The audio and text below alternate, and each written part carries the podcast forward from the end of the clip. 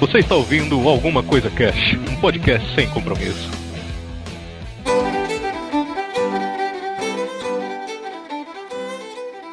Olá, senhoras e senhores. Aqui é o Febini e fala Vercingetorix três vezes sem errar.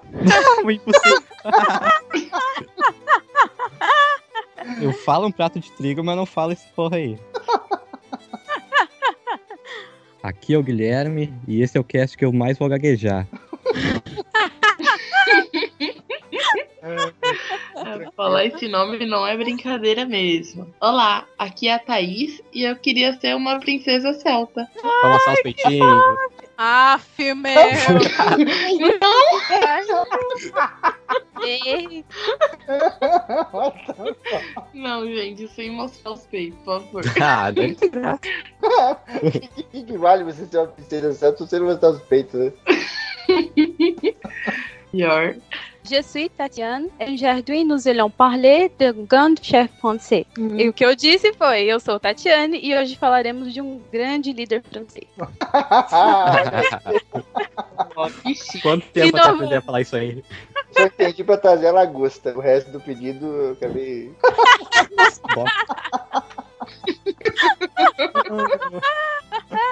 Muito bem, galera. Hoje a gente está reunido aqui, né, para trocar uma ideia sobre Vercingetorix ou Vercingetorix ou Vassangetorix. em todas as eu vou chamar de tio do, tio do bigode, que é mais fácil. É, vamos, vamos chamar de Christopher Bigode é ver- verdade, verdade.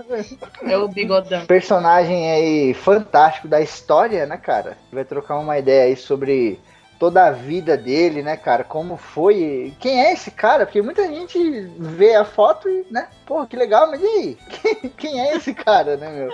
Esse cara foi um puta guerreiro, cara. É, a história dele é imensa, tem coisa pra caramba. É, influenciou, né, no nosso mundo moderno aqui, porque desde os acontecimentos da era dele que as coisas começaram a mudar e etc. Mas a gente vai trocar essa ideia marota aí só depois dos. Recadinhos da galera do Alguma Coisa Cast. Recadinhos!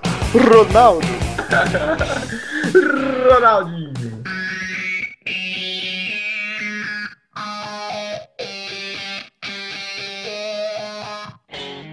Aê, galera!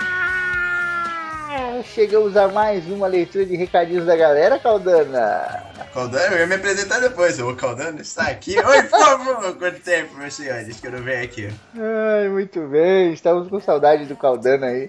Tava na geladeira, né? Do ACC. E aí, como que é a geladeira do ACC, Caldana? Por É dentro. fria, é fria. É fria. Eu vejo, eu vejo várias pessoas lá também. É tipo um grupo de nômades, assim, no iglu. Ele fica jogando. Esperando a vez, a, a- a vez o editor abrir a geladeira e tirar um pra vir o e-mail. Ele fica jogando baralho em cima do- dos potes de Tupperware lá cheio de bife. Antes tivesse baralho, não. A gente tem que sobreviver, cara. É um ambiente inóspito ali. Caralho. O que a gente tem. Ai, muito bem. A leitura de recadinhos do nosso programa de aventura da vida real. A galera curtiu pra caramba aí, deram risada até umas horas e tal. Então, eu vou ler o e-mail do nosso querido João Victor. João Victor Marques Favaro. Faveiro, eu não sei pronunciar o sobrenome dele. Favelado. João, 16 anos, segundo colegial, Guaraí, São Paulo. Olha, as pessoas estão aprendendo a mandar e-mail, agora estão tipo. É, cara, você vê? Eu- agora eu quero, eu quero ouvintes que mandem tipo sanguíneo. Informações completas. Se você precisar de se acidentar, você sabe como te resgatar. Depois de 70 programas, a galera tá mandando a idade e tal, de onde é. É bom, né? Tem é, antes, tá? Antes tarde do que nunca. Tá bom, vamos ler. E aí, queridos miseráveis, vou direto ao ponto para evitar escrever um e-mail muito grande. Nossa, tá aprendendo esse povo. 1968, a Cláudia, o capeta mineiro, com C maiúsculo, por favor, da próxima vez, se não me engano, comentaram sobre um, um conto que eles escreveram juntos. Sim. Isso me lembrou da, da época em que eu escrevia com uma amiga. E era super divertido. E além disso, todas as histórias que eu escrevia com ela fugiam um pouco do meu gosto literário, que era mais fantasioso, tipo Febrine. Enquanto o, o que nós escrevíamos estava mais para João Verde. Somente depois que eu vi vocês comentarem que se aprendeu muito lendo sobre, os, sobre outros assuntos que não são o seu favorito. foi que eu percebi que tanto de aprendizado que eu tive ao escrever com essa minha amiga. Cara, isso eu falo. Isso é bem verdade. Quando você pega um assunto que você não conhece muito, ou você não está familiarizado, você vai aprender muito mais que as coisas que você já consome mais. Que lia. Porque, querendo ou não, você já sabe muito mais daquilo que você consome. Tipo, no seu caso, Senhor dos Anéis. Senhor dos Anéis seria alguma coisa desse gênero, você sabe muito mais do que, sei lá, Revolução Russa. Não sei, estou chutando, Febrino. Você pode ser o mestre da Revolução Russa. Ninguém é o mestre da Revolução Russa, cara. Fala isso pro Stalin. tá bom. Sobre o, o, o ACC 69, hum, ele mandou assim: colchetes, parênteses, interrogação numérico, interrogação, interrogação, interrogação numérico, parênteses, colchetes. Que porra é essa, velho? Ele que está olhando. Sobre o A669, mandou aquela carinha. Aquela carinha, safadinha, sabe? Porque 69 e tal. Que não tem nada a ver, porque o A669 é de livros infantis, mano. Olha que isso é crime, Febrine. Isso é crime. Eu não, não fiz nada. Dois pontos, assim, muito bom. Tá, meu computador não lê essa carinha sensual aqui dele. Sobre a C70, vocês me fizeram gargalhar sozinho no meio da rua. E para boa parte das pessoas em volta me olhando, achando que eu era um louco. Tudo bem, bem-vindo ao grupo. Quem nunca fez isso? Quem nunca, né, cara? Quem nunca? E o PS dele, PS número 1 de 100. Obrigado pelos livros, vocês são muito fodas. No caso, seria foda selo gro Grok em cima dele, porque isso tá errado. Não pode falar outro idioma, né? Senão é erro. Eu acho que não se fala foda. Do jeito que escreveu, não é outro idioma, mas tudo bem. Deve ser em algum lugar da galáxia. Um lugar muito distante. Desde que você tem uma toalha, tá tudo certo. É, o João ganhou aí livro aí do, do mês do livro da CC e tal.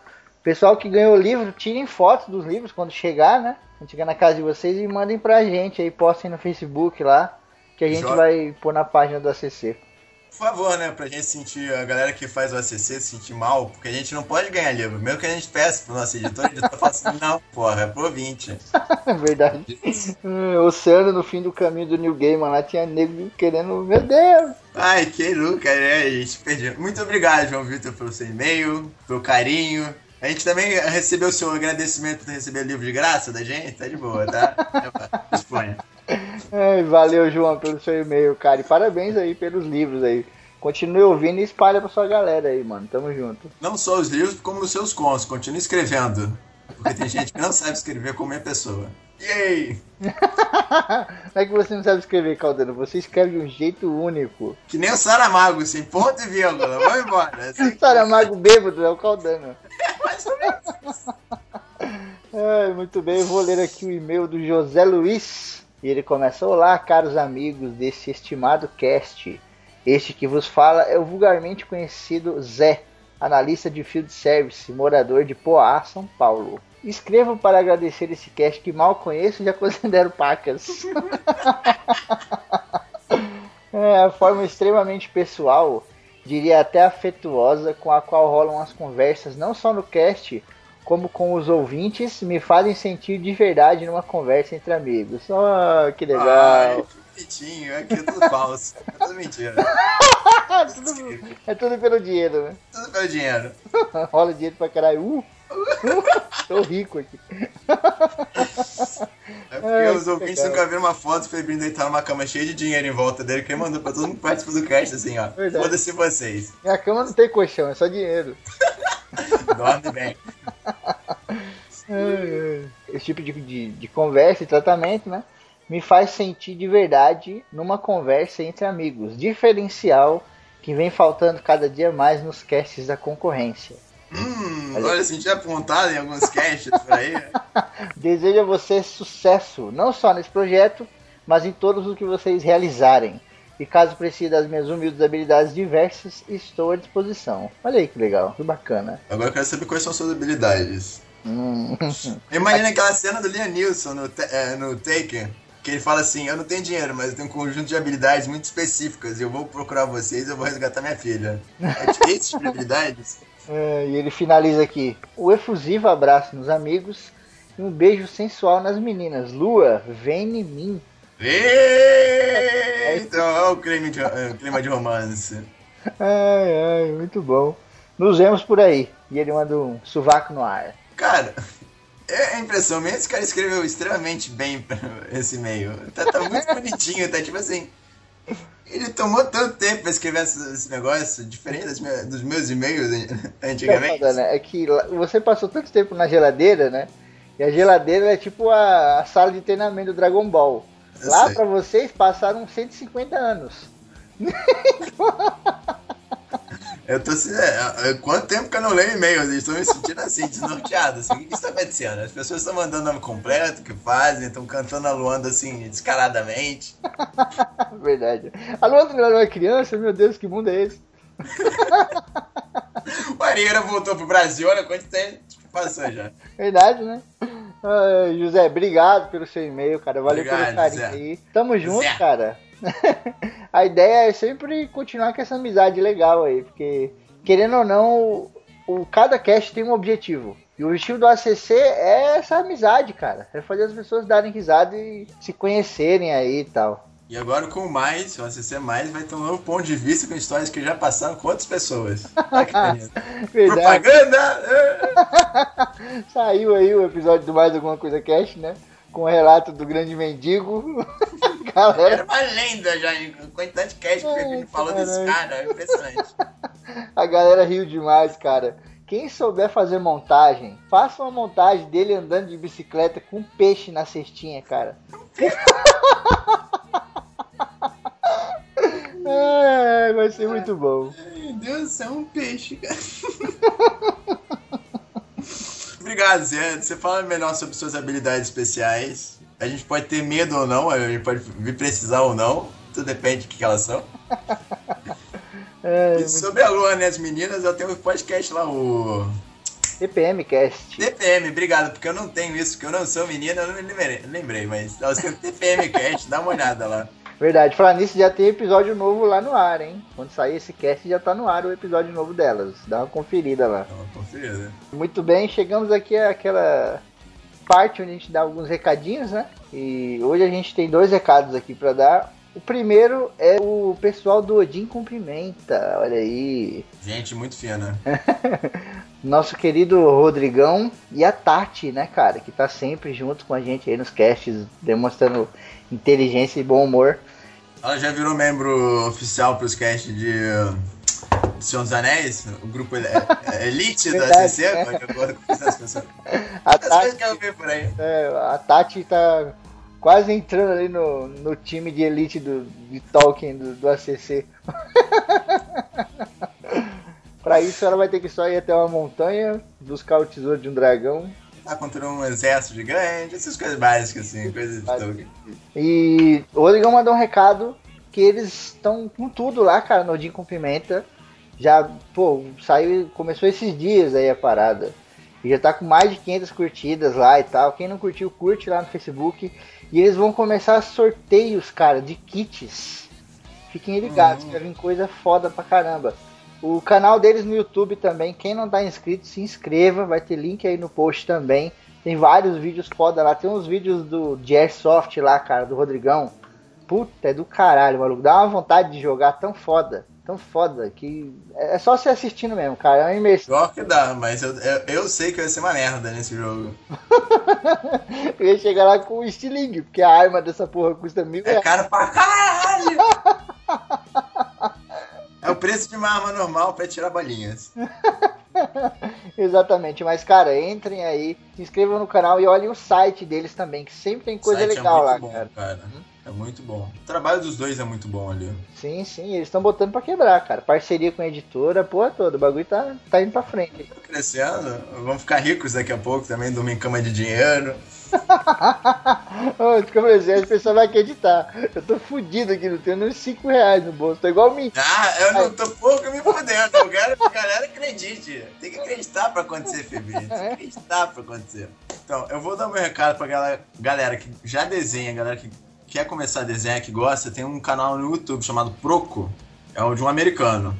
Que é muito bom. Ele ensina muito bem. Olha, pra eu estar falando, eu que já vi Deus, Deus e o mundo, as pessoas tentando ensinar desenho, é um, é um inferno. O cara vai, é, vai ensinar anatomia, vai ensinar movimentação e de uma forma fácil e divertida. A maioria dos vídeos dele tem volta de 10, 15 minutos, coisa rápida, dá pra ver. E pô, vai dar uma base bem legal pra galera que gosta de desenho. Proco. Pede pro editor botar o link, se puder, se, não, se tiver que pagar, não bota. Mas dá uma olhada aí, galera. Grok também, que já desenha pra caralho, se quiser dar uma aprofundada, tá aí, cara. Minha dica, galera. Sim, sim. Pra quem não sabe, o Caldano ele faz uns desenhos fodas. É menos, né, Fevereiro? Ah, não, vai tomar. Verdade. né? Cuidado de cu é rola. Faz desenho foda, assim. Lá no Facebook dele tem um monte de, de imagem lá. de- tem acho que álbum lá só de desenho que ele fez. Tem, tem um álbum só de desenho. Se quiser, eu tenho uma página minha também que eu boto alguns trabalhos mais novos, que é o meu nome, Rafael Caldano da Silveira. É, o cara, não, o cara é muito egocêntrico, né, velho? O nome da página do filho da puta é o nome dele. Presta, eu sou muito ruim pra dar nome. Eu tenho uma habilidade pra dar nome que é negativa. Sabe quando você faz filho de personagem? A minha é negativa. Para dar nome é coisa, menos 30. Eu não sabia, eu fiquei quase um dia inteiro assim. Eu vou botar como o nome da minha página. Ai, olhe lá as ilustrações do Caldano também. Vai ter link no post da página dele. Tipo, esse canal que ele tá falando é muito legal, porque eu sou um cara que eu sou apaixonado por desenho, ilustração e etc, né? Eu vivo falando pro, pra Kelly aí, pros meus amigos, que se eu soubesse desenhar, eu ia desenhar Nove Dragões inteira. Tudo quanto era ser, e tudo quanto era cidade. E cara, lá nesse canal é legal porque, apesar de ser em inglês, quem não manja inglês não se preocupa, tá? Porque é bem intuitivo, né? Os desenhos e tal. E putz, é muito foda, cara. Ele, ele tá dando uma aula aqui num, num determinado vídeo que você vê o rosto de uma pessoa de frente, né? É ele. É ele, né? É o próprio, é o próprio ser. E ele faz uma linha que atravessa a cabeça, né? Onde seria aquele esboço ali do, do começo do desenho. E uma outra linha na sobrancelha. Então quando o cara olha pra cima, essa linha da sobrancelha, ela sobe. Pra você ter aquela perspectiva, né? De profundidade e tal, da inclinação da cabeça. Puta, achei muito louco. É, o, pra galera que não entende inglês, não vai entender 100%, mas como é muito intuitivo o desenho, ele mostra as linhas suas, você consegue seguir de boa. Você vai assim, a, a sua. A linha da sobrancelha, ele vai mostrar quando vai pra cima, ela vai diminuir um pouco e vai ficar curvada, ela vai movimentar. Hum. Daí você consegue de boa, cara. Essa parada da movimentação, porque muita gente começa a aprender a desenhar com uma imagem. O cara treina aquela imagem, se for um cara muito perseverante, ele treina 500 vezes até ficar perfeito. Aí o cara fala assim, tá foda, vou fazer agora um desenho meu. Aí o cara só vai saber fazer aquilo, porque não vai saber movimentar, não vai saber fazer outra coisa. Porque Exatamente. É muito foda, cara. Vai ter link no post aí, confiram lá. E Confira, agora, gente. Caldano, vamos pro nosso cast de Verkingentorix. Eu não consigo pronunciar essas coisas, Michel. Mas vamos que vai estar muito bom. Eu provavelmente não estarei lá, porque eu vou voltar pra geladeira onde construir minha casa, eu vou construir família, porque é pra lá que o Febrino joga a gente. Cara, vocês vão ouvir tanto esse nome que vocês não ficam craque em falar, vocês vão sair falando pela rua.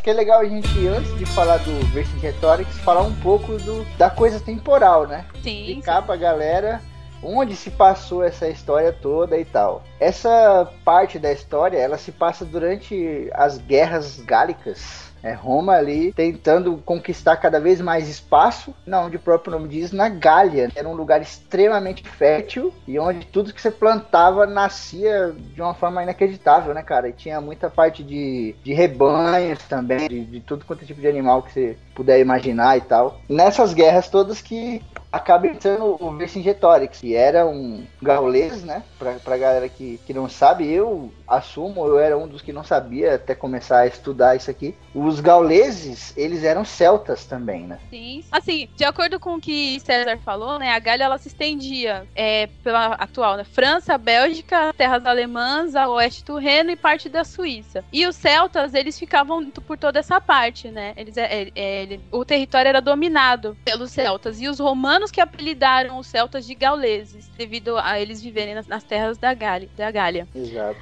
É, eles utiliza, assim, apesar do que muita gente sabe, né? Porque ah, celtas acabam sendo mais envol sendo envolvidos em relação a misticismo, né? Aquela coisa mais da natureza e tudo mais, mas na verdade é que eles eram extremamente evoluídos para a época deles. Eles utilizavam um sistema de troca, que era até que avançado para bom alguns negócio. parâmetros. Nossa, Eu que pariu!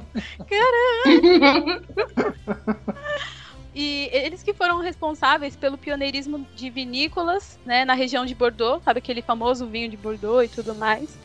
É, eles falavam vários dialetos entre si, apesar de serem um único povo, e eles não eram muito unidos. Eles tinham pequenas tribos, Nem um assim, nem um pouco, né? Pequenas não, vai, as tribos eram até que Uhum. grandes. E, e o foda é que, assim, eles eram um povo inteligente, eles tinham recursos, tinham uma terra fértil, mas eram desunidos, e foi isso que veio a prejudicá-los futuramente em relação aos romanos, né? Ou seja, tem várias vantagens, mas aquela sempre tem um, um porém. Exato, porque celtas, como a Tati falou, eram várias tribos, vários povos, né? E os gauleses eram um desses povos, né? Tem gente ainda que diz que talvez os próprios gauleses se dividiam novamente em povos, não só em clãs, né? Porque realmente era muita gente numa, numa parada só. E a, a extensão deles, cara, dos gauleses e dos celtas, né? Como um todo ali, era imensa. Não era tão foda quanto o Império Romano, né? Mas era uma coisa gigante. Se os caras se juntassem, se os caras todos, todos os povos celtas se organizassem, você ia ter uma puta de uma revolta, né, cara? Isso poderia levar Roma pra cá do Ah, caralho. exatamente. Eu acho que não só o fato deles não serem unidos, eles tinham rivalidade entre, entre os povos, os clãs. Então, às vezes, eles até, até não só o Vercingetorix, mas outros filmes da Era do Bronze relatam, tipo, eles tinham que se unir pra derrotar os romanos. Só que era assim, aquela, aquele clã não batia com o outro. Então eles não se juntavam, se ficavam divididos. Por mais que eles se juntassem, havia divisões. Existia traições. Então, eles foi o que fadou, tipo, eles não ganharam nada, acho que foi só essa única vitória assim que o Vercingetorix teve foi porque ele conseguiu juntar um pouco mais os clãs. Exato. Porque de resto, nenhum deles se uniam. Isso faz lembrar bastante como é que era, é, os- eram os povos gregos, né? Porque, por exemplo, o maior exemplo que a gente tem é que Atenas e Esparta, a- apesar de serem todos povos gregos, eles não se batiam, né? Exato. E, e na hora que precisou se unir foi na hora que deu né, aquele problema imenso com os Xerxes e tudo mais. Então, realmente, só diante de uma dificuldade é, é, homérica é que eles viriam a se unir. Do contrário, realmente, era muita disputa de poder, né, Thaís? Entre os, os Uhum. senhores, assim. Porque o sistema deles, de esses sistemas de tribos, eram um prelúdio do que viria a ser o sistema feudal na Europa como um todo. O sistema era muito Uhum. similar e, e foi o precursor desse sistema. E mesmo lá, depois né, dessa evolução, em ambos os âmbitos, tanto nas tribos gaulesas quanto no feudalismo, tinha esse negocinho de, ah, meu reino não bate com o cara, Exato. porque ele é, ele é nobre, ganhou mais coisa do rei, porque que ele eu não, não ganhei, entendeu? Então eles preferiam não ter uma união a ter uma união e ficar todo mundo igualitário de alguma forma. os celtas eles eram conhecidos, como a Tati mesmo disse, com o misticismo e tudo. Mas o pessoal não se dá conta que eles eram um povo extremamente guerreiro e competitivo. Então esse fato de se juntar para conquistar ou até mesmo se ver contra os romanos era impossível para eles, porque existia essa rivalidade e esse desejo de, de querer confrontar. Porque esse exemplo mesmo que a Tati deu, né? De Esparta, Atenas, aquela coisa toda, mostra bastante o que acontecia com os gauleses, né? E até com os povos celtas. Você tinha uma Uhum. divisão de povos, né? Dentro de um único grupo, que eram os celtas. Essa divisão de, de povos já eram meio tretadas umas com as outras. E dentro dessa Uhum. divisão de povos, você tinha divisões de clãs, cara. Por exemplo, os gauleses, eles eram vários clãs diferentes, entendeu? Então você tinha essas Uhum. brigas, essas coisas, essas tretas entre os clãs e os clãs se dividiam entre aldeia e uma aldeia não se batia com a outra, cara. Então os caras eram Uhum. brigados em todos os âmbitos que você puder Era complicado. não tinha como. E do outro lado, o Império Romano era cirurgicamente perfeito, né, cara? As campanhas extremamente e tal, organizado. né? Exato, era uma coisa até era ditadura mesmo, né? Não tinha como a, as rações uhum. na hora da batalha eram exatas para todo mundo, tá ligado? Ninguém tinha uma grama mais. Era uma maçã para cada, era uma maçã para os 200 mil soldados, tá ligado? Ninguém ganhava uma coisa a mais e, ou nada do gênero. E com os gauleses, infelizmente, tinha essa, essa desorganização, né? E a gente acaba até entrando aí num ponto que é o pai, né? Do Vercingetorix, que foi o seu tio, ou Cetil. Eu acho que Cetil fica mais legal. O seu seu tio. é seu tio. Foi o pai foi seu tio. é, eu pensei nisso, eu falei, peraí, tio dele? é, que ele tentou juntar os povos, né? O pai do Vercingetorix. Ele trouxe ali para os líderes dos clãs essa, esse pensamento, né? De que ele próprio talvez pudesse ser o rei e tal, e aquela coisa. E ele era um cara foda, então a galera já era tretada. E chega um cara tentando essa união assim política, né? Que era uma coisa que eles não estavam muito acostumados. Então eles decidiram que não ia rolar, tá ligado? Que politicamente isso não ia acontecer. Tanto que mais pra frente a gente vai falar que acontece, mas acontece num, num momento bélico, né? É mais pela própria sobrevivência do que por uma coisa politizada, né, cara? É mais pela coisa da guerra do que pela sociedade. Vercingetorix, King of the Arverne, leader of great warriors. Acrescentando todo esse background dos povos gauleses, tem a situação política na qual eles estavam inseridos, né? E o porquê da, de Roma ter ido interferir. Porque quando o líder. De, um líder não, né? O governador ali da região, ele se chamava Quinto Cecílio Metelo. Metelo ou Metelo, não sei. Metelo fica feio.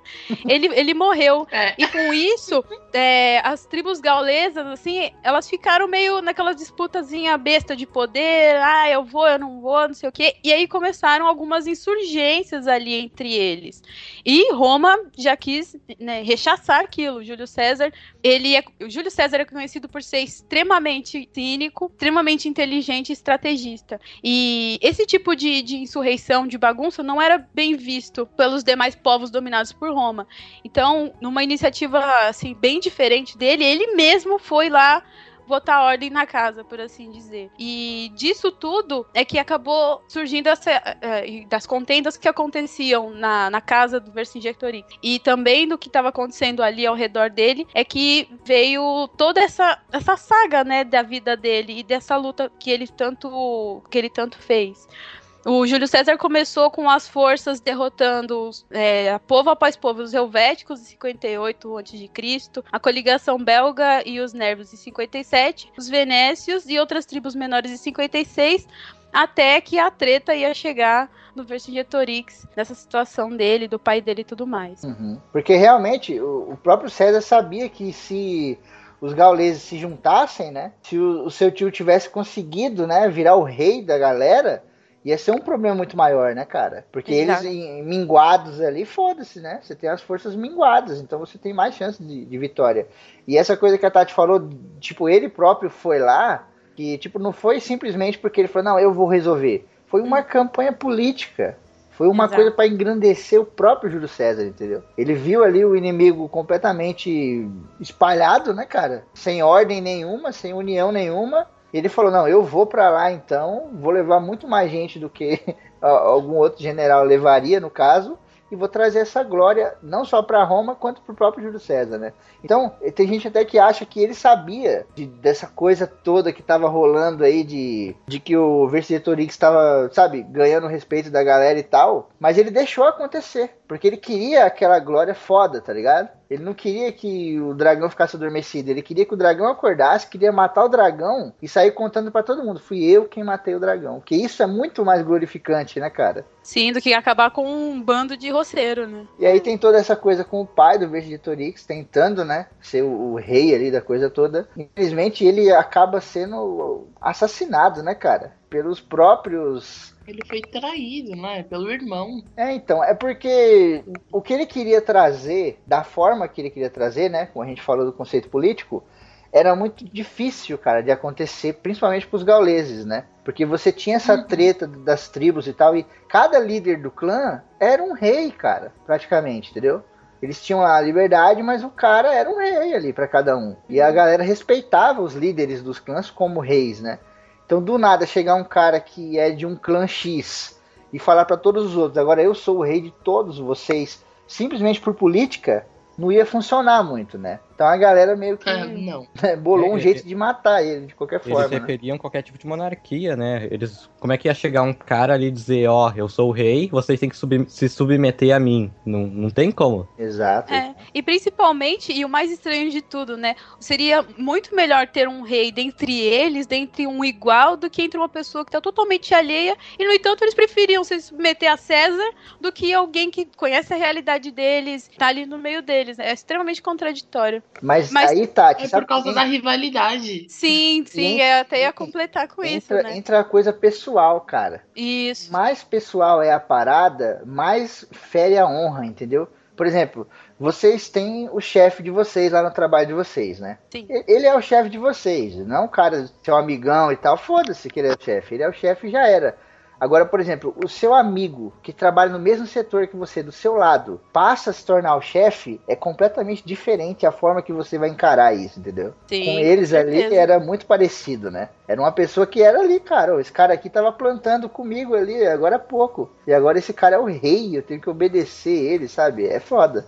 Eles tinham um pensamento meio egoísta, né? Tipo, por que, que não sou eu que tô ali impondo respeito pros outros? Por que, que não sou eu que vou virar rei e esse vagabundo aí? Né? Esse vagabundo. Caralho. Não, mas é exatamente isso. É meu igual e é exatamente por isso que eu não quero ele ali. Vercingetorix, King of the Arverne, leader of great warriors.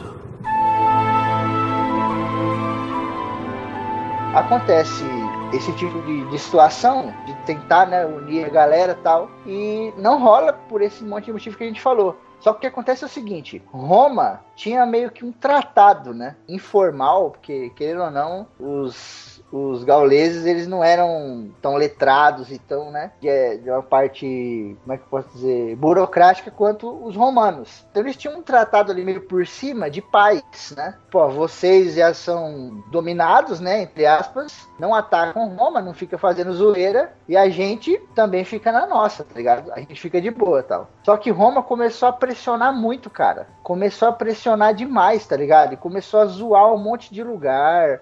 Começou a, tipo, a aldeia pequena ia lá e queimava tudo, estuprava as mulheres, matava as crianças, tá ligado? Uhum. Tipo, a, a mando do Júlio César, né? Porque ele queria realmente controlar o, o máximo possível e até mesmo passar para a própria Bretanha, né? Que era a ilha que ficava acima do, do território dos, dos gauleses e tal. E com esse, esse afunilamento, né?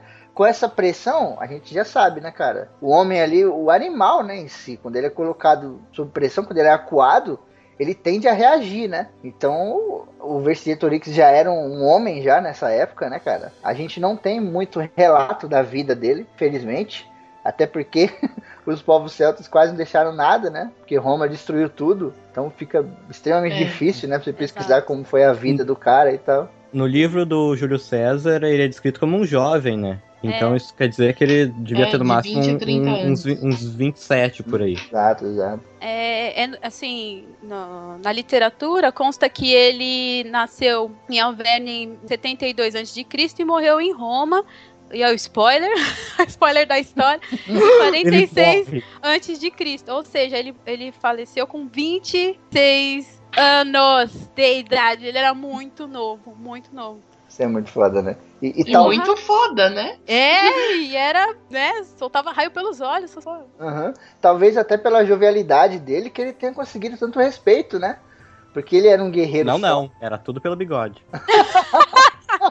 Era um bigode, aquilo era um bigode de Ah, respeito, cara. era um bigodeta maneiro. Era mesmo. E, e- e talvez até por isso mesmo, né, cara? Porque ele era um cara jovem, era um cara foda. Era inteligente, né? Ele era um cara inteligente, ele não era um mané qualquer e tal.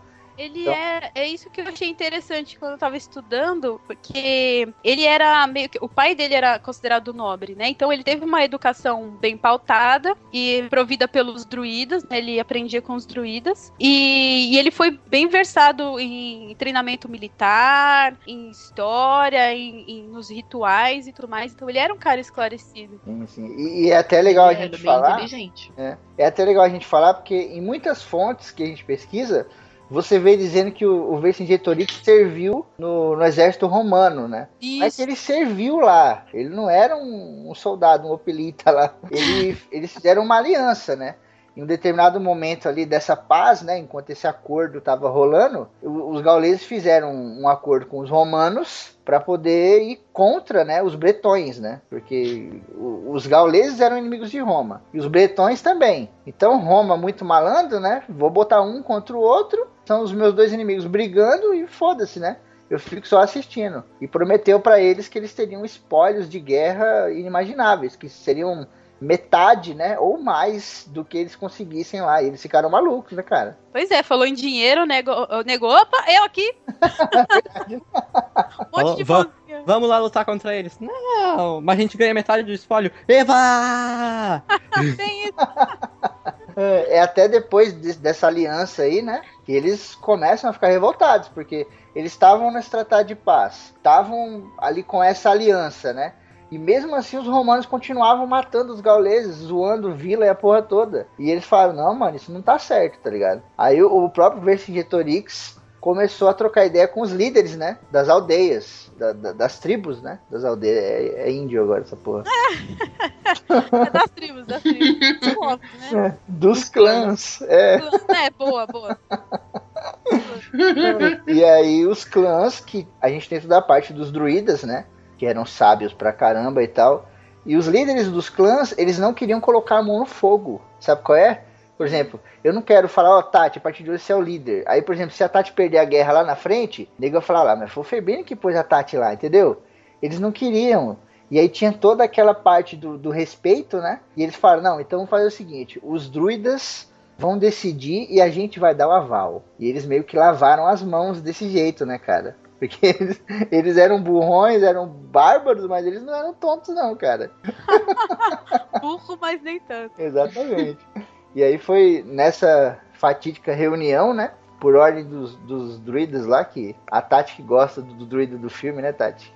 Sim, o arquidruida do filme. Ah, a gente não, não comentou antes, assim, mas tem um filme, né, do, do- Como é que é o nome, Febrino, do filme em português? Eu acho que é Vercingetorix, o grande guerreiro, ou algo do gênero. Isso, acho que é isso. E é o Christopher Lambert, o senhor Highlander. e ele tem o próprio Gandalf pessoal dele, que é foda. e é um arquidruida muito maneiro, muito sábio. E eu gostei pra caramba, porque eu pensei, cara, ele começa como cinza como Gandalf, e quando o Ver- Vercingetorix cresce e fica foda, ele fica branco igual o Gandalf. E o dublador é do Gandalf, é muito Tolkien. Hoje fui eu que falei de Tolkien, oh my god. Olha aí. Vercingetorix, King of the Arverne, leader of great warriors. Quando o Vercingetorix se uniu a César como servindo, ele teve a oportunidade de aprender as táticas romanas, que isso rendeu uma boa vantagem para ele um pouco mais para frente, quando ele simplesmente deixou a legião romana e foi seu fodão. É, e Verdade. foi um dos grandes diferenciais da rebelião dele, né? Que ele conseguiu montar um exército com um pouco de disciplina, ao contrário do, do resto que tentou se Uhum. rebeliar, mas foi meio desorganizado. Exatamente. Até Foi. é, na própria história você vê, né, que quando eles se organizaram e foram para a batalha, de fato, né, em Gergóvia lá, eles foram extremamente organizados, né? Os próprios romanos que viram falaram: "Caraca, o que tá acontecendo?" Os caras chegando em fila, di- divididos, né, cara? Verdade. essa parte da guerra de Gergóvia, né? Que é realmente quando a parada estoura, né, cara? Porque até então você tem pequenas excursões. Toda guerra é assim, né? Você tem ali uma treta numa vilazinha, aí mata um fulano, aí você tá andando na estrada, passa um cara um sei lá, um, um apanhado ali de, de soldados romanos, você faz uma emboscada e mata os caras, e isso vai crescendo, né? Vai crescendo cada vez mais. Até que chega no, no momento ali de Gergóvia, né, cara? Que era uma cidade gaulesa foda, de onde o Vercingetorix ele foi expulso e impedido de voltar para lá. E era a cidade natal dele, né? E quando ele questionou os caras por que, que os caras estavam expulsando, os caras falaram, porque você é um traidor. E olha só, cara, que bagulho bizarro. Eles falavam que o Vercingetorix era um traidor porque ele tinha feito a aliança com Roma, né? Mas, ao mesmo tempo, os gergovianos, eles estavam sob o domínio romano. Tanto que a própria cidade estava cheia de romanos. É um bando de incoerentes do cacete. Puta merda, da né, puta.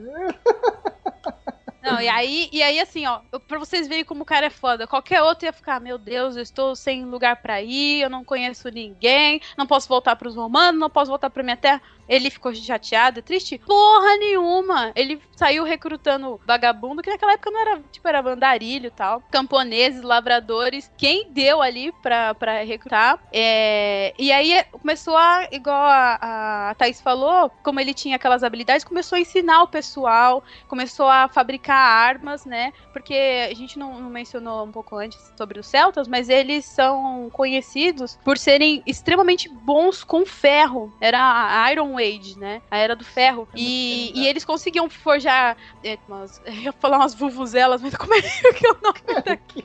Porque no filme parece umas vuvuzelas, que, mas são Trombetas. umas trombetas iradas, assim, você percebe que tiveram cuidado de fazer ornado do ferro e tudo mais. E, e ele treinou essas pessoas. Ele também se esmerou em treinar cavalaria, que ele não era burro, ele sabia que a cavalaria romana também era muito boa, então ele falou assim: eu tenho pouco, mas eu vou cuidar bem aqui. E ele fez uma coisa que foi muito foda. Ele enviou vários delegados dele pra várias outras províncias, outros clãs, e ele fez alianças com senenses, parisienses, pictos, carducos, turões, alercos, demovices, tipo, ele pegou assim, abraçou a galha e falou, tamo junto, entendeu? E nego falou assim, tamo É. junto, mano, sério. Todo mundo, o povo foi tão, né, os caras que ele, tá vendo? Você não é foda se você não consegue delegar de uma forma foda. E ele conseguiu fazer isso. E acabou conseguindo um apoio pra tocar essa rebelião que ele tava planejando. Exato. É, só, um, só uma adenda, que no, quem só assistiu pelo filme, ah, o filme oculta um, um pouco disso. Mas quando ele conseguiu o apoio dessas outras, desses outros povos, ah, ele empunhou ali um, tipo, quem desertar vai no mínimo perder uma orelha, um olho ou vai morrer queimado. E tem que É. entregar um refém de cada. É isso que eu achei foda, porque ele, ele era bom, mas ele não era bobo, né? Fazia as ameaças dele lá. E uma prática que eu achei, na hora eu fiquei meio chocada, mas depois eu percebi que era corrente na época, era de fazer reféns, entre aspas, assim. Quem assistiu Guerra dos Tronos e já leu os livros, Uhum. tipo, que os Stark fizeram lá com Greyjoy. com Greyjoy, né? Tipo, ah, beleza, a gente tá em paz, mas eu vou ficar aqui com teu filho. eu vou ficar aqui qualquer coisa, você pisar na bola, a cabeça dele eu devolvo depois, sacolé os bracinhos. E foi mais ou menos isso. Ele pegou um monte de refém, de filhos, etc, e falou assim, ó, pisar na bola, maluco, acabou. É, só, é uma É, só. Sempre tinha a, a chance de, de ele ser traído pelos caras pelo medo, né? Ele tinha que ter alguma segurança de que isso não ia, co- ia ocorrer. Com- que é o, o que aconteceu com o pai dele, né? Ele É. não ia ser Sim. igual o pai dele, sei lá, ó, vou me entregar aqui, vou ser o rei, não sei o que. Não, ele ia se fuder, cara. Ele tinha a parte do amor pelo povo e etc, mas ele tinha também a, a coisa da, da precaução, né? Porque não, era, não eram povos extremamente civilizados, né? Os gauleses, eles não eram bárbaros burros, gente, aqui pra deixar claro, né, pros ouvintes. Mas eles também não eram os romanos que andavam, sabe, de, de cetim e bebendo vinhozinho, não sei o quê. Era um povo rústico pra caramba, né? Então você tem que ter punho firme com a galera, senão você vai pra casa do caralho. Eles eram brutos. Uma parada legal também, diz que, que a Tati falou, né? do- dos reféns etc. É que o Vercingetorix, ele era um cara de visão muito ampla pro tempo dele, né? Até mesmo pros romanos. Então, o que, que os romanos faziam? Quando os romanos pegavam lá um, um clã X como escravo, sabe? E faziam os caras lutarem na guerra, eles faziam uma legião ali com esses caras e mandavam eles pra batalha, né? Como eles fizeram aí na, na própria aliança, né? Dos gauleses, mandando ele- eles contra os bretões e tal. Fizeram um, um grupinho deles e mandaram. O Vercingetorix sabia que isso pra ele não era interessante. Por quê? Porque todo mundo era, era gaulês. Só que o que acontecia? como ele fez é, aliança com Pictos e, e Turrões e, e outros, outros clãs, né? Ele falou assim: eu vou misturar essa galera. Então o que ele fazia? Ele fazia um exército, só que dentro daquele exército você tinha Pictos, você tinha os Aulecos, você tinha parisienses, tá ligado? Misturados. Ele não deixava só um tipo de um lado, só um tipo do outro, só um tipo do outro. Por quê? Porque se você deixa esse montinho, montinho, montinho, os caras meio que vão proteger eles mesmos, né? Já são conhecidos Sim. e tal, e o resto que se foda, né, cara? Exatamente, aí aquela união necessária, né? Porque isso do- dos romanos, eles tinham bastante, assim como os espartanos. O, o- um soldado protege o outro, porque assim a legião se mantém unida e forte, né? Porque desunião é, é um caos. E foi essa ideia dele que foi genial. Ele teve muitas ideias estratégicas muito bem pautadas, assim como essa que você falou. Uma das mais legais que eu li, assim, foi extremo, né? Você usa essas coisas só em casos extremos. Mas ele, pra desguarnecer as legiões romanas, porque igual você falou, era tudo ração perfeitinho e tudo mais. Mas essa campanha atrás do, do Vercingetorix e mais durou um, um ano inteiro, durou muito tempo. E as legiões não podiam voltar pra Roma pra reabastecer, e as outras estavam cuidando de outros problemas ao redor do reino gigante de Roma, né? Do, do império, do domínio gigante de Roma. E o Vercingetorix começou a falar pro pessoal assim: ó, taca fogo na, na sua vila, na sua cidade, no seu, seu clã e nos todos os adjacentes. Ah, mas por que isso? Porque a gente vai tirar suprimento, a gente vai tirar tudo dos romanos. Eles não vão ter onde abastecer comida, eles não vão ter onde tomar água, onde cuidar de cavalo, eles vão ficar cansados, isso vai rechaçá-los e depois a gente pode ir lá e terminar o serviço. Sabe de nada, inocente. É, mas é, a gente vê muito isso até no próprio Game of Thrones, né? Conforme os Lannister vão avançando ali, mais à frente do livro, eles vão destruindo tudo, meu irmão, e taca fogo aí nessa porra aí pro- pros Stark não ter chance de pegar. E aí até um, um grande problema também que aconteceu com os gauleses, né? Que eles falavam, pô, taca fogo aí, queima tudo, queima tudo, queima tudo. Você tá retirando, né, as provisões do inimigo, né? Querendo ou não, Roma vinha avançando e vinha comendo tudo que tinha. Mas ao mesmo tempo você tá também se prejudicando, né, cara? E isso aí Exato. era uma parada foda, né? Você tem que fazer um sacrifício pra poder prejudicar o seu inimigo. Não é fácil. Uhum. E o próprio César admirou Ah, mas- isso. Ele falou assim: se tais meios parecem duros e rigorosos, os gauleses devem achar ainda mais dura a perspectiva de verem seus filhos, suas mulheres, reduzidos à escravidão e eles próprios pare- eh, perecerem eh, de sorte inevitável após vencidos. Então, o consolo seria, era melhor sofrer naquela hora, mas ter a liberdade, do que, sabe, se, conde- se autocondenar à escravidão, ao estupro, à morte, etc. Vercingetorix, King of the Arvernes, leader of great warriors.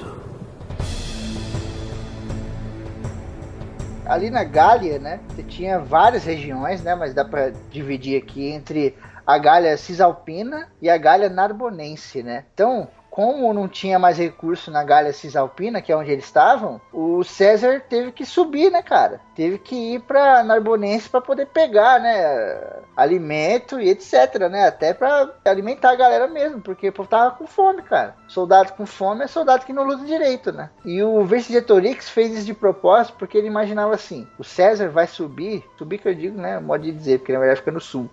Vai subir ninguém.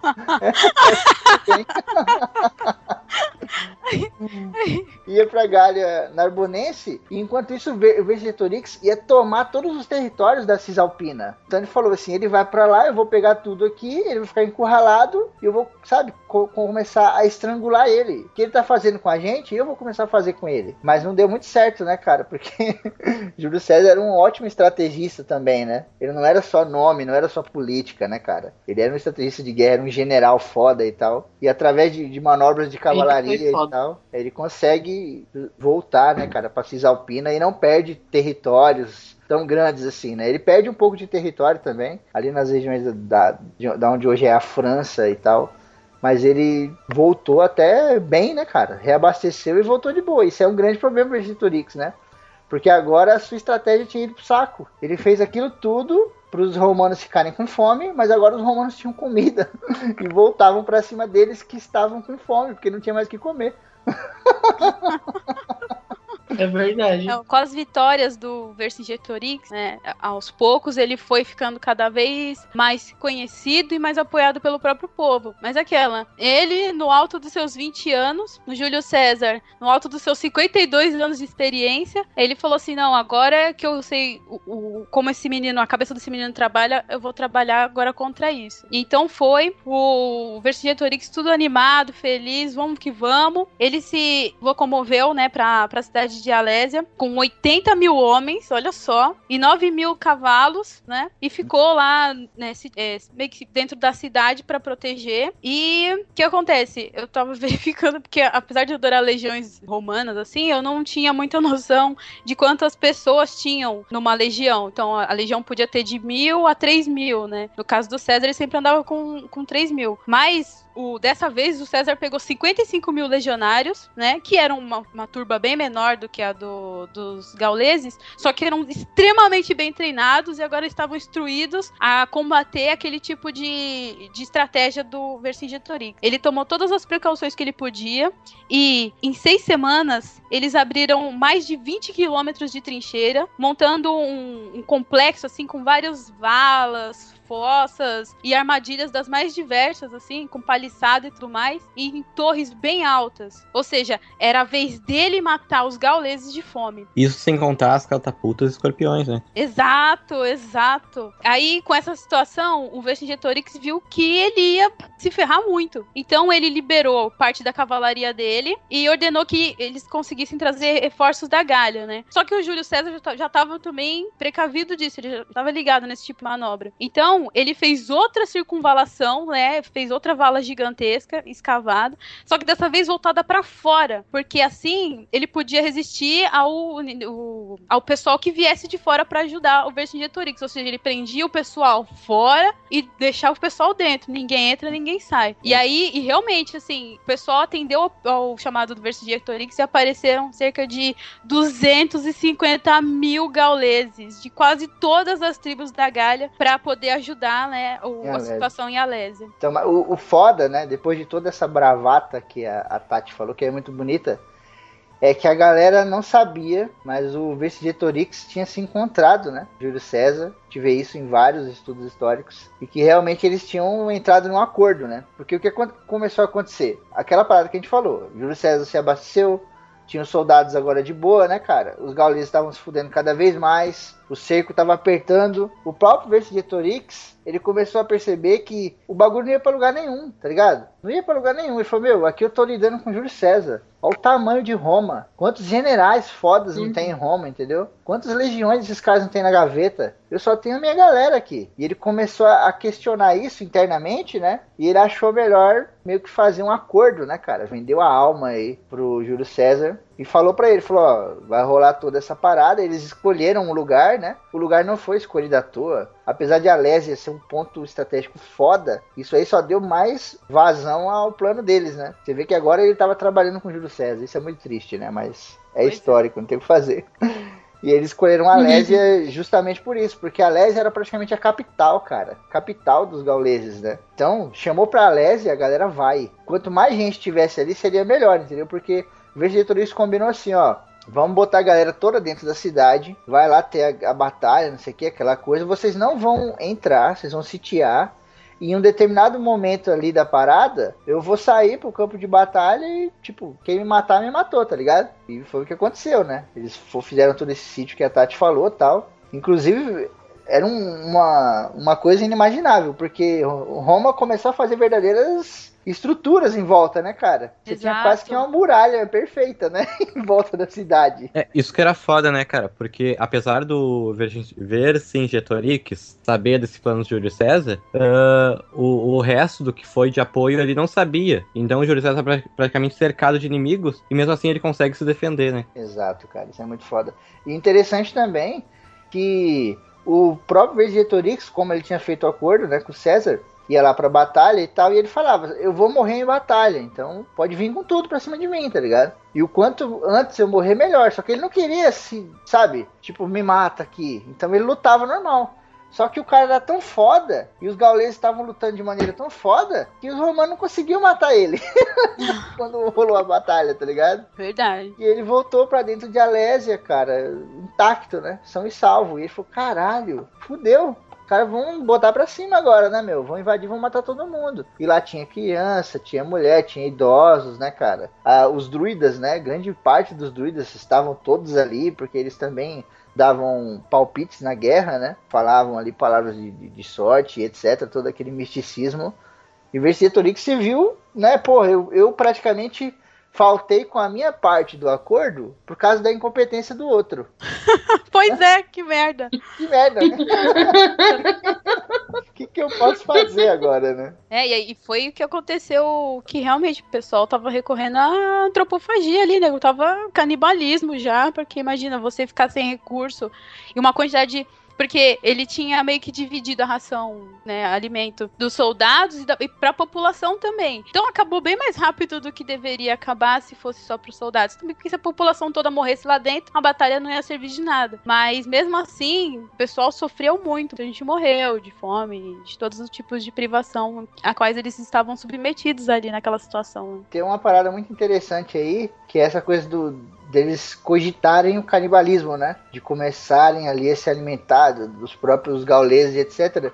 E uma coisa muito importante, interessante, que eles não comiam os cavalos, né?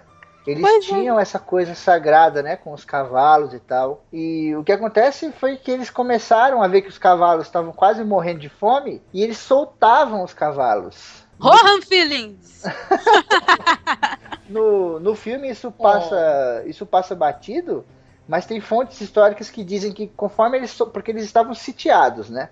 Eles estavam ali na, em Alésia, que Alésia é uma colina, cara. E a cidade fica em cima da colina. Em volta da cidade tem uma muralha. Parece Porto Real do Game of Thrones, tá ligado? E em volta dessa colina você tinha os romanos, né? Então você soltou os cavalos, eles vão para os campos que estão ali embaixo, entre os romanos e os gauleses. Só que os romanos não tinham problema nenhum, cara, em comer cavalo, e realmente, né, a fome apertasse, e eles também precisavam de cavalaria. Então, os gauleses soltaram os cavalos, ao mesmo tempo estava dando comida para eles não aguentarem o cerco lá fora, e montaria, cara. Então você vê, são uma série de errinhos bobos, né? De, de coisas até culturais, como essa do cavalo, que lá na frente refletiu de uma forma foda, né, cara? Porque eles realmente estavam fodidos, é. Uh, isso daí que me deixou puto, porque é, é, descrito nos relatos porque eles soltaram os cavalos que eles não tinham uh, o que fazer com eles. Come essas merda, cara! tá com fome? Olha o Burger King aí. Acha que é feito de quê? Mas você vê como, que horror! Você vê como uma coisa mística ela bate forte, né, cara, no ser humano. Os caras cogitavam comer outros seres humanos, mas não comeriam os cavalos por causa da coisa mística. é, os celtas. Da, é muito os celtas eram bem. acreditavam muito nesse, nesse misticismo. Não, e isso mostra uma coisa, né? Que a gente falou no, lá no cast do, do no ACC do Eduardo Spor, do, da Batalha do Apocalipse. Quando o ser humano expande a mente, né? Ele ganha muito mais do que quando ele fica com aquela coisa tacanha. Aí, esses caras eram fodas em várias coisas, mas eles não se preocupavam em conhecer a cultura do outro, sabe? Que Exatamente. Eu imaginei, tipo, o Vercingetorix que eu tinha vivido um pouco, convivido um pouco com eles assim, nego soltando os cavalos e lá em cima, caralho, o que vocês estão fazendo, porra? Traz de volta. É, foda. E até mesmo durante as batalhas, né? Durante as batalhas, os gauleses eles evitavam atacar os cavalos diretamente, né? Eles tinham até estratégias de pular, né? Pulavam em cima dos cavaleiros e derrubavam os caras dos cavalos, né? Aí você vê um erro de Roma também. Se Roma tivesse estudado o seu inimigo, Sim. tinha feito um exército só de cavalo. Centauro, né? É verdade. Não ia fazer nada naquela coisa. Vercingetorix, King of the Arvernes, leader of great warriors.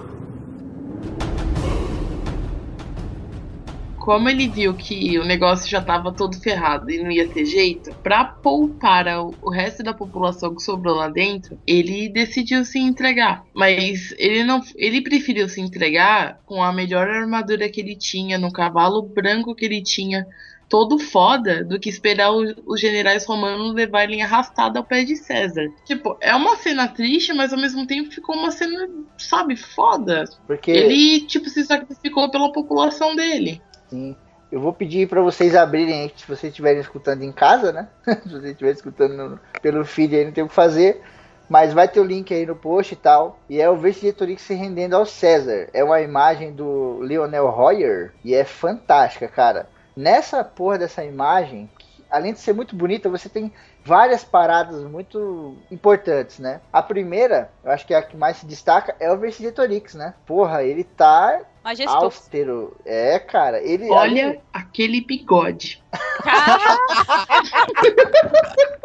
Dá pra ver até de caralho. Caralho, o bigode tá, tá que foda. Senhor bigode. Colocou o Dan- Daniel Day-Lewis lá no, no, no Gangue de Nova York e tá pau a pau, tá pau a pau. Ai, Ai, desculpa, pode continuar que não deu pra não reparar. Ó, se você olhar pra imagem, aqui o César, ele já tá meio com cagaço. Você percebe porque ele tá ali segurando assim, cara, a madeira, né? Do braço ali do- da cadeira dele com a força do caralho.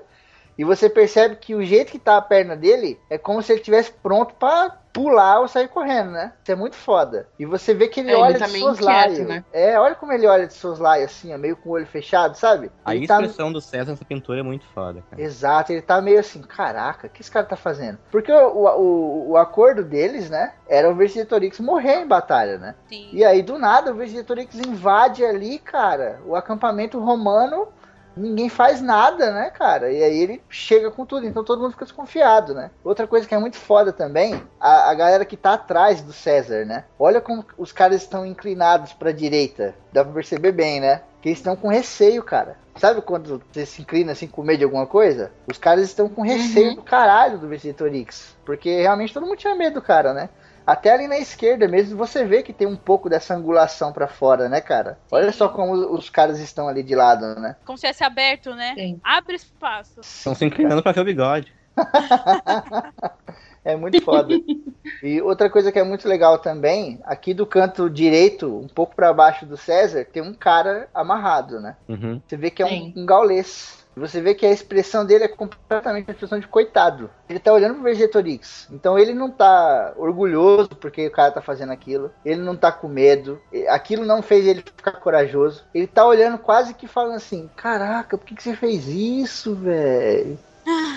Você Como vê, você né? é Fudeu de burro, vez. cara. Você não vê na expressão dele assim, ó? Ele tipo, não acredito nisso, vai se entregar depois de tudo que a gente passou. É muito foda, né, cara? É, essa, essa imagem é, é bem emblemática, ela é cheia, nossa, carregada de simbolismo. As, as, as expressões, igual você falou, as expressões elas contam muito. E é, é estranho porque, mesmo que você não veja a imagem numa tela gigante de computador ou numa tela gigante de verdade, você percebe nitidamente as expressões faciais, mesmo das pessoas à sombra. E mesmo dos soldados que estão num plano mais distante, né? Exato, cara. E É. aqui mesmo na direita, se vocês olharem na extrema direita, tem um soldado romano, né? Com a armadura prateada. E olha só a postura dele, cara. Ele tá segurando a lança, ele tá com o escudo ali pronto. E olha o pé dele, o jeito que tá. Ele tá na postura de combate, tá ligado? O cara tá indo se entregar. E mesmo assim, todo mundo tá tenso pra caralho. Isso é muito foda, cara. É como se o cara viesse se entregar e você levantasse os punhos pra se defender, tá ligado? É, porque ele, ele mitou, mesmo. No caso Ele do Vercingetorix, ele realmente mitou. A Tati falou aí, em algum momento, né? Das vuvuzelas. E Nessa imagem você vê, cara, que embaixo do prisioneiro gaulês tem uma vuvuzela ali, ó. É de, ca- de Quero. cavalo? Ela parece um Parece um cavalinho. É, Aham. parece. Eram as trombetas que eles faziam fodamente lá e tal. Que eles manjavam muito do ferro. E uma parada muito legal também é aqui, você tá vendo esse cara que tá segurando um- aquele. aquele. Esqueci o nome dessa porra. Aquele Estandarte. bastão. É, tipo um Estandarte. estandarte. Aqui à esquerda do, do César. Sim, Olha só como essa parada divide, cara, a- o quadro, assim, ó. De um lado você tem toda a galera ali e do outro lado você vê só o Vercingetorix. A galera lá atrás tá até apagada, tá vendo? Você quase vê, é verdade. E olha o céu, Até a como é diferente. das cores, né? Sim, cara, exatamente. Olha como é diferente, né? Do lado Nossa. direito você tá o céuzinho mais bonito, aquela coisa toda, né? É o que? É a vitória, cara. E do lado esquerdo você vê aquele céu nublado, aquela fumaça, aquela torre queimando ali. É o que? É a Uhum. derrota. Nossa, bonito pra caramba. Eu nem tinha percebido. Eu, eu vi. Você percebe o contraste, mas não sabe explicar por quê. E você foi e explicou. Pô, agora eu fui me ligar nisso também. Foda, né, cara? Isso é muito foda. Essa pintura é fantástica.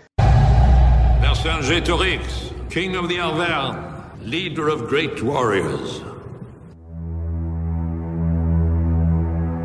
Eu tenho aqui um texto que é o Plutarco relatando essa cena do quadro que a gente estava analisando agora, que explica muito bem. Que é assim. Vercingetorix não esperou que os centuriões romanos o arrastassem de pés e punhos atados até os joelhos de César. Montando um cavalo ageazado como para um dia de batalha, vestindo ele próprio sua mais rica armadura, saiu da cidade e atravessou a galope a distância entre os dois acampamentos, até o lugar onde estava o procônsul. Fosse pois que a rapidez da corrida o levasse muito longe, fosse porque estivesse cumprindo apenas um cerimonial antiquado, ele girou em círculo de volta do tribunal, soltou do cavalo e tomou a espada, o dardo e o capacete. Lançou-os aos pés do romano, sem pronunciar uma palavra. Esse gesto de Vercingetorix, seu brusco aparecimento, seu porte elevado, seu rosto orgulhoso e marcial causaram entre os espectadores uma emoção involuntária. César ficou surpreso e quase assustado, guardou o silêncio por alguns instantes. Mas em seguida, explodindo em acusações invectivas, censurou gaulês por sua antiga amizade por seus benefícios que ele havia retribuído tão mal. Depois, fez um sinal a seus lictores para que o ata- atassem e o arrastassem pelo acampamento. Vercingetorix sofreu em silêncio. Os lugares tenentes, os tribunos, os centuriões que cercavam o procônsul, mesmo os soldados, pareciam vivamente comovidos. O espetáculo de um tão grande nobre infortúnio falava a todas as almas. Somente César permaneceu frio e cruel. Vercingetorix foi conduzido a Roma e lançado num cárcere infecto, onde esperou durante seis anos que o vencedor viesse exibir no Capitólio o orgulho de seu triunfo, pois somente nesse dia o patriota gaulês haveria de encontrar, sob o machado do carrasco, o fim da sua humilhação e de seus sofrimentos. Caralho, isso é foda, hein? Isso é um relato. Ai, isso é um, um Plutarco, né, cara? Cara manjava. Pra quem não sabe o que é o, o, o Capitólio, era tipo um, uma celebração, assim, sabe? Quando acontecia alguma parada muito foda, muito heróica, e aí eles sempre faziam tipo uma- um festival, e aí lá eles executavam alguns presos poderosos e famosos e tal. Essa é a versão do, do Plutarco, né? Mas tem muita gente que diz que talvez não tenha acontecido assim. Talvez ele tenha sido enviado para uma prisão e morto lá, ou de velhice, ou por qualquer outro tipo de coisa. Mais provável que por doença, né, cara? Nesse tipo de. né, nessa época aí, você era lançado na prisão lá e era uma merda, né? Tem relato que diz até que ele foi morto depois da morte de Júlio César. É, é verdade, eu li, eu li também assim que por que, que ele não executou o, o Vercingetorix ali, na, sabe, em meio à vitória? Porque ele teria transformado ele num mártir, e mais instantâneo ainda, mais do que ele já era. Notório. Então ele falou assim: eu não vou criar um mártir, eu não vou incitar ainda mais os que sobraram a fazer isso. Então eu vou prender mesmo, né? E pelo menos nos- cada um, né? Que, cada fonte vai falando um negócio. Pelo menos nas que eu verifiquei, ele tava falando que ele realmente não executou ele e que ele realmente esperou os seis anos pra matá-lo. E o interessante é que, assim, tem tantos Césares, né? Mas esse Júlio César é o próprio que depois vai ser traído também, bem feito.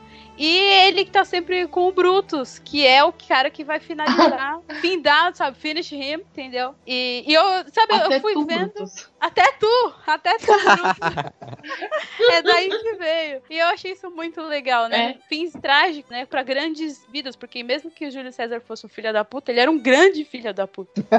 É verdade. Eu vi outra versão nas minhas pesquisas que ele realmente ele ficou preso seis anos, mas foi tipo numa prisão que não tinha janela, não tinha tipo nada, não tinha ar corrente, era Uma tipo um buraco. Uma caixa. Uma solitária mesmo. Ele ficou, tipo, por seis anos lá, magro, tipo, definhando, sabe? Pra depois o Júlio César exibir ele, tipo, nas ruas de Roma, pra aí, aí sim ser executado. Tipo, não queria mostrar ele viril, tipo, quando Sim, sim. ele capturou. É. Teve que esperar o cara, tipo, definhar e pra falar, ó, o que que eu fiz com ele.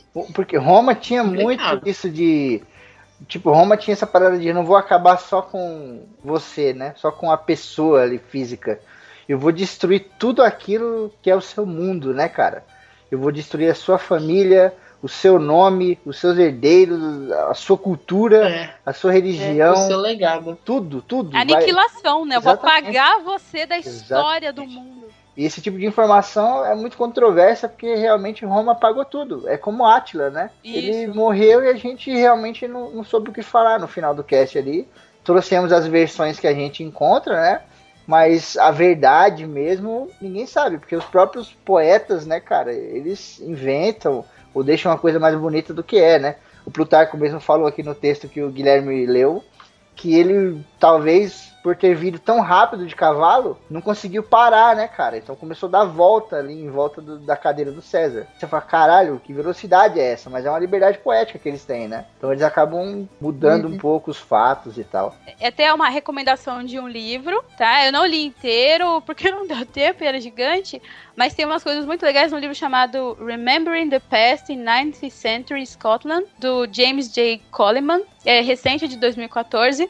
E ele fala algumas coisas sobre Vercingetorix, agora eu que gaguejei. que são legais. Que o, o Vercingetorix, ele foi e ainda é a pessoa que eh, os franceses consideram como uma sabe, a pedra fundamental da nacionalidade deles. E de 1850 até o começo da Primeira Guerra Mundial, o Vercingetorix foi meio que transformado no herói nacional para acredito, acredito, né, de acordo com o livro, que para levantar a moral dos franceses e tudo mais. Então, da, dessa, desse momento para frente, você tem a, a, maior profusão de estátuas, de monumentos, de, de livros, tem muito livro que tem dele, né, que, que é bem interessante.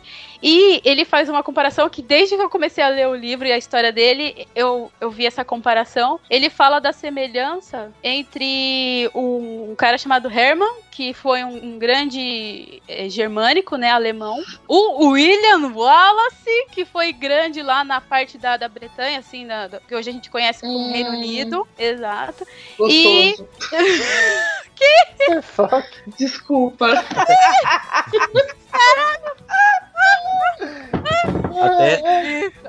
Cai, caiu lá de tanto. Caralho! E... Já era, já era. Depois dessa aí já era. Não tô falando mais nada. Acabou. Acabou. ah, eu tô imaginando o Mel Gibson e o Christopher Lambert, assim, sabe? Sensualizando. Não. Nossa, não. Caralho! Não, mas tipo, nem é pelo ator. Tipo, eu me apaixono por personagens históricos, é estranho. É, e o fato tipo, eu fico tão eu... fascinada com a história da pessoa que eu me apaixono. É, e o fato de a gente lembrar dele com a carinha do Mel Gibson é só. é só um plano, né? é detalhe.